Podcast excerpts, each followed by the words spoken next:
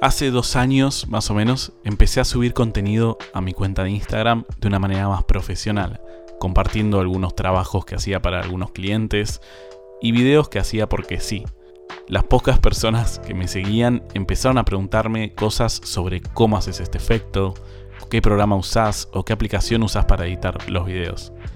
Contestaba cada mensaje y cada pregunta y de a poco me di cuenta que lo que para mí era natural, a varios les sorprendía y agradecían esa información. Y me llamó mucho la atención en su momento. Para ese entonces yo consumía bastante contenido de otros creadores de afuera sobre todo y veía y sigo viendo muchos tutoriales de YouTube donde aprendo un montón de cosas. Y siempre pensé lo mismo. Yo no inventé nada. Si me preguntas algo y yo no te lo contesto, te metes en YouTube y en 5 minutos lo encontrás. Este es un rubro, como muchos otros, donde hay muchos egos, muchos celos por el famoso know-how. Y hoy en día, por suerte, va, no tanto por suerte, por, por otros motivos que vamos a hablar un poco más adelante, me rodeo de un montón de colegas y de creadores con los que estamos de acuerdo en que no tiene mucho sentido seguir por esa línea de no compartir conocimientos. Pero al principio me sorprendió mucho recibir comentarios de colegas y de conocidos diciéndome, che, ¿te conviene contar tanto como haces algunas cosas? Como si eso me fuese a limitar a la hora de hacer algún curso o de que alguien me fuese a copiar y dejarme sin trabajo. A ver, primero, siempre digo lo mismo.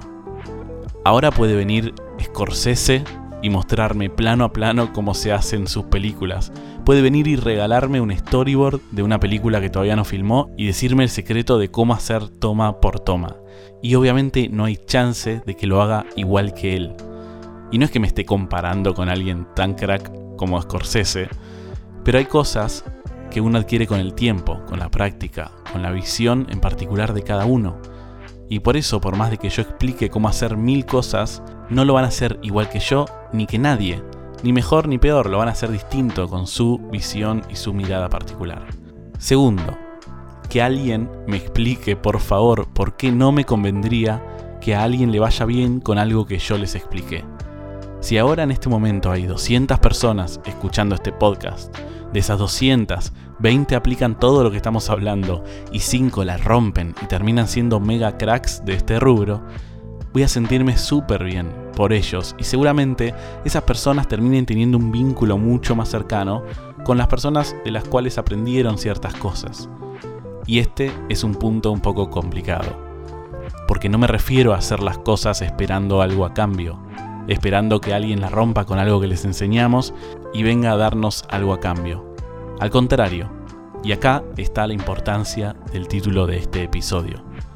¿Para qué hago esto? ¿Cuál es la importancia de aportar valor? Todos los que trabajamos creando contenido tenemos que tener un objetivo, un motivo por el cual la gente vaya a consumir nuestro contenido. Si nunca te hiciste esa pregunta, hacétela. ¿Por qué alguien consumiría lo que yo hago? Si no te podés contestar esa pregunta, estás perdiendo tiempo. La respuesta debería contener algo de valor real para la audiencia que estás creando. En mi caso en particular tiene que ver con aportar valor al mundo de la creación de contenidos, especialmente a esas personas que están empezando. No quiere decir que tengas que salir a hacer tutoriales de cualquier cosa. El valor puede estar dentro de cualquier tipo de contenido, informando, entreteniendo, etc. Ahí va a depender de tu creatividad. Pero si trabajas en una estrategia de valor real, vas a estar enfocando tus objetivos a un término de largo plazo. Y ahí es donde se pone interesante este juego. Vas a estar construyendo una audiencia real que va a tener un vínculo con vos más allá de un like de Facebook o Instagram. Este es un camino que lleva tiempo, como cualquier relación social. Una relación de amistad con alguien no se hace de un día para el otro, ni siquiera de un mes para el otro. Lleva años. Acá pasa lo mismo. Tengan paciencia. Construir vínculos es un camino largo y hay que alimentarlo constantemente. Me ha pasado muchas veces de trabajar con clientes y hablar este tema, tratar de llevarlos por ese camino con sus contenidos, y muchas veces no todos lo ven de este modo. Y es muy común caer en el pensamiento de yo invertí mucho tiempo y mucho dinero en aprender todo lo que sé, no voy a regalar esa información. Gigante error. No es por ahí. Y si no podés entender eso, vas a luchar muchísimo hoy en día para crear una audiencia real en redes sociales. Hay un libro súper interesante de Gary Vee que habla específicamente sobre esto. Se llama Jab Jab Jab Right Hook y dice muy resumidamente que tenemos que crear contenidos que agreguen valor sin buscar nada a cambio muchas veces y después, cada tanto, tirar un gancho derecho pidiendo un call to action bien concreto. Vender un curso, un workshop, contratar un servicio, lo que sea.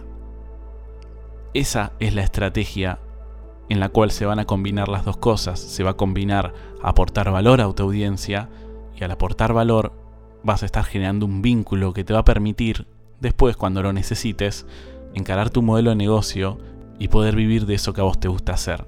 Pero también, más allá de toda esta explicación estratégica que va a mejorar tu audiencia y tu relación con ella, también la respuesta está en un lado más personal. ¿Para qué hago esto? En mi caso personal, lo hago para dar sin esperar nada a cambio para motivar gente a dar ese salto cuando no están pudiendo concretar ideas que tienen en la cabeza, para conectarme con gente que tiene la misma energía, y esto es lo que mencionaba al principio, porque cuando empezás a hacer esto, te empezás a rodear de gente que tiene la misma buena onda y es increíble cuando esto pasa, porque créanme que pasa en serio. Llévense esto para pensar esta semana y analizar por qué camino están llevando la estrategia de creación de sus contenidos. Gracias por escuchar este episodio, como todos los lunes. Sigamos en contacto por todas las redes y háganme saber qué les pareció este tema o si tienen sugerencias para próximos episodios. Buena semana, gente.